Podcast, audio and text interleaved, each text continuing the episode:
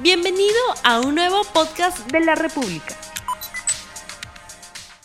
Muy buenos días amigos de la República, bienvenidos a RTV Economía, el programa económico del diario La República en este día, martes 20 de octubre del año 2020.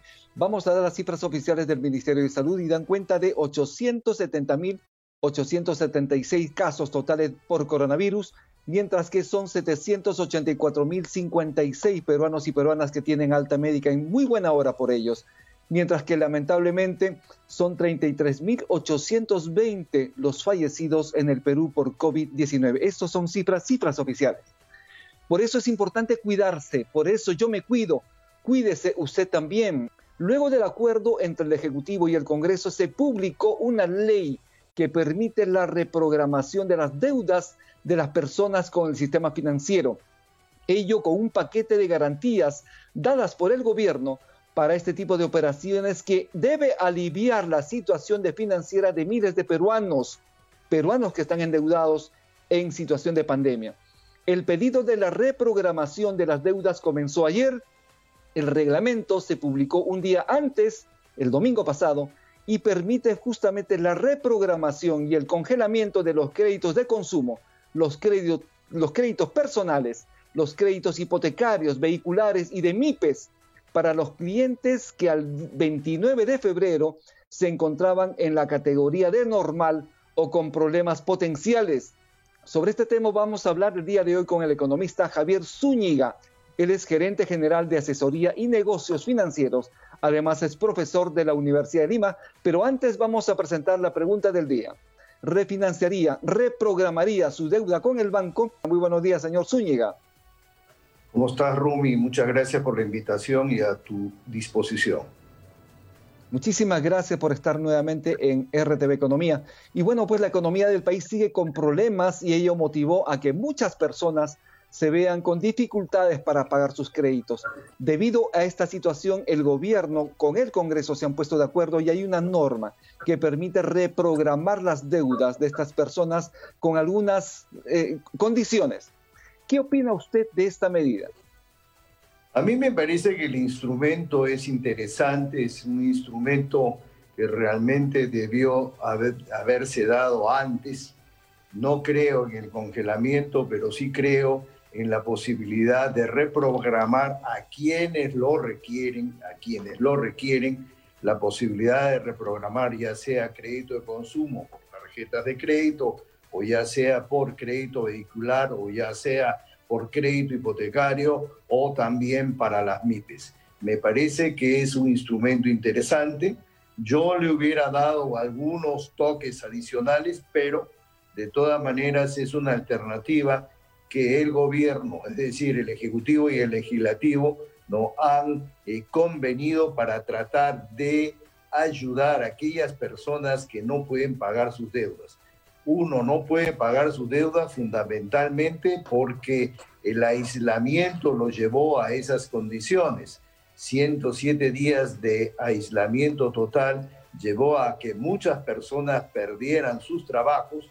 Lógicamente, si pierdes tus ingresos, la posibilidad de poder pagar tus deudas se convierte en bastante difícil.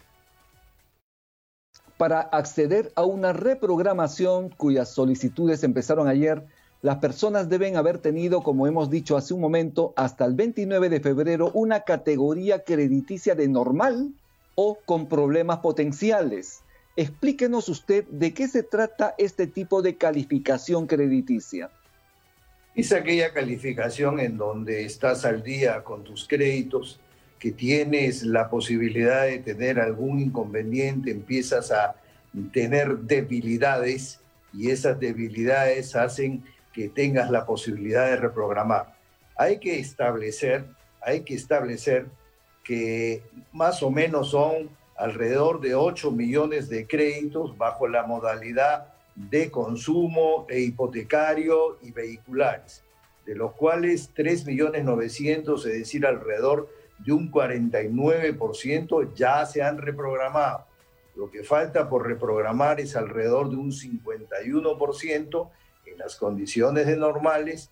Y lo interesante de las anteriores reprogramaciones que ha efectuado ya los bancos es que se da la posibilidad de, si es que el banco quiere, de reducirse el crédito hasta un 25% de la tasa de interés, de siempre y cuando la institución financiera quiera, porque también la institución financiera podría decir no voy a firmar ningún tipo de documento con COFIDE y no el cliente no puede acceder lógicamente a determinada reprogramación. Pero el instrumento en las condiciones actuales es interesante y yo creo que va a suplir de una o de otra manera las reprogramaciones para algunas personas que se encuentran en condiciones de no poder pagar sus deudas porque han perdido su posición laboral. Permítame indicarle lo siguiente también al público que nos está siguiendo. En el caso de los créditos de consumo, estamos hablando que sean créditos menores a 10 mil soles. En el caso de los créditos hipotecarios, deben ser créditos otorgados hasta 250 mil soles, pero solo para primera vivienda y excluye además a los créditos mi vivienda. En el caso de los créditos vehiculares, es decir, para la compra de un vehículo, un auto, son créditos que van hasta los 50 mil soles, mientras que para los créditos MIPES, estos no deben exceder los 20 mil soles, a excepción de aquellas personas, aquellas MIPES que han recibido programas, dinero a través de Reactiva Perú, FAE MIPE, FAE Agro, FAE Turismo, y tampoco pueden participar quienes tengan deudas tributarias pendientes con la SUNAT que sean mayores a una unidad impositiva tributaria, es decir, a 4.300 soles. ¿Qué le parece a usted estas condiciones dadas para que aquellas personas puedan reprogramar sus créditos? Yo hubiera sido un poco más laxo, Rumi, porque las condiciones de la pandemia eh, no, no es un tema que lo ha provocado uno, sino es un tema generado por una pandemia, por una enfermedad que tiene un efecto y un origen de corte mundial. A mí me parece un poco o bastante exigente colocar solamente a aquellos en situación normal, no o con alguna debilidad financiera o que no tengan deudas con la SUNAT. Yo hubiera sido un poco más laxo en el sentido que las condiciones ¿no? que el mercado nos ha llevado, nos ha llevado a condiciones totalmente diferentes. Yo no hubiera pensado nunca que una pandemia hubiera podido casi destruir la economía mundial y evidentemente afectar notablemente la economía peruana. Por lo tanto, hubiera sido un poco más flexible para que de esta manera pudieran ingresar mayor cantidad ¿no? de sujetos de crédito. Adicionalmente, yo hubiera eh, dado la posibilidad que ingresen todas las instituciones financieras que están en el orbe de la regulación de la Superintendencia de Banca y Seguros. Hablo de las cooperativas, por ejemplo, en donde también existe la posibilidad ¿no? de que hubiera sujetos de crédito con la posibilidad de efectuar esta reprogramación. Repito, no hemos llegado a esta circunstancia porque queremos, hemos llegado a esta circunstancia por una pandemia y una obligatoriedad de quedarnos en nuestras casas.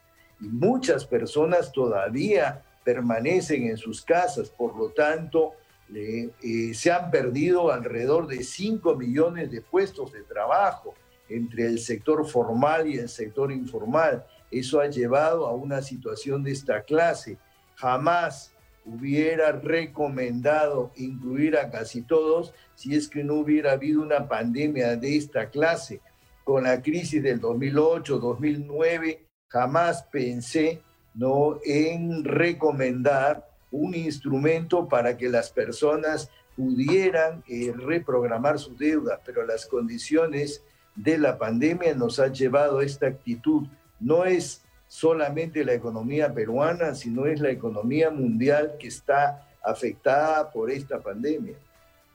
Así es, precisamente se trata pues de una recesión inducida porque para frenar el contagio el gobierno determinó aislamiento social obligatorio, es decir, cuarentena total, lo que implicó entonces que las personas, las familias no tengan trabajo, no puedan realizar sus operaciones comerciales, entre otras cosas, y de esa manera también no puedan pagar sus deudas en los bancos. Se señala además que los bancos, de alguna forma, que este programa de garantías sería de 5.500 millones de soles. Sin embargo, esto tiene que incidir además en las tasas de interés. Se ha cuestionado mucho las tasas de interés que cobran los bancos. En esta reprogramación de las deudas, la intención es que estas tasas de interés puedan reducirse entre 15 y 25%. Es adecuado reducir entre 15% y 25%, dependiendo de los tipos de crédito, la tasa de interés o hay margen para un poquito de mayor atención en este sentido. Yo creo que pensando en los créditos de consumo RUMI, no pensando en los créditos de otra categoría vehicular o ya sea hipotecario o de las BIPES. En los créditos de consumo la tasa promedio es 40%, que es una tasa realmente altísima. Si tú la bajas 20 y a no 25, va a bajar a 32%. Sigue siendo sumamente alta. Yo recomendaría la responsabilidad de los bancos, que dependiendo del cliente, no la tasa pudiera bajarse no al 25%, sino de repente a una a un porcentaje mayor, porque la idea de los bancos es cobrar, yo no creo que es dejar de cobrar, sino la idea es cobrar para de esa manera darle velocidad y coherencia a la actividad operacional que ellos tienen. A mí me parece que un 25% es poco, ya está dado el dispositivo, cuando antes de salir recomendaba que pudiera ser un 30, 35 o 40%, ha salido hasta 25% en crédito de consumo, no estoy hablando en las otras condiciones, porque la tasa de crédito de consumo de las tarjetas de crédito al 40% me parece simplemente no demasiado son altas definitivamente. Yo quiero aprovechar este día para indicar que hoy se celebra en el mundo el Día Mundial de la Estadística. Es una fecha establecida por las Naciones Unidas que destaca el papel de las estadísticas en el avance del desarrollo sostenido para todos. Naciones Unidas dio como lema para este año conectando al mundo con datos confiables. Requerimos de datos confiables. En el caso peruano, por ejemplo, es tarea del Instituto Nacional de Estadística e Informática aportar con datos confiables para una adecuada toma de decisiones. Del mismo modo, el Banco Central de, Reserva y también el Ministerio de Economía y Finanzas. En este sentido, por ejemplo, cuando hablamos de datos confiables en el caso del sector financiero, estamos hablando, por ejemplo, de tener realmente la información precisa, adecuada para una justamente toma de decisiones adecuada que nos permita justamente tener créditos que sean responsables, que sean también pagables, que sean tasas de interés que también no sean leoninas. Yo, yo creo, Rumi, que te falta incluir una institución dentro de las que has mencionado. Eh, yo creo que el Instituto Nacional de Estadística e Informática, el Banco Central y la Superintendencia de Banca y Seguros tienen información fidedigna, tienen información real. Es increíble, pero en el Perú, el 15, que ha sido hace unos días, ya teníamos la cifra oficial del mes de agosto. Eh, hay países vecinos que están en cifras oficiales del mes de junio y nosotros ya estamos en cifras oficiales del mes de agosto.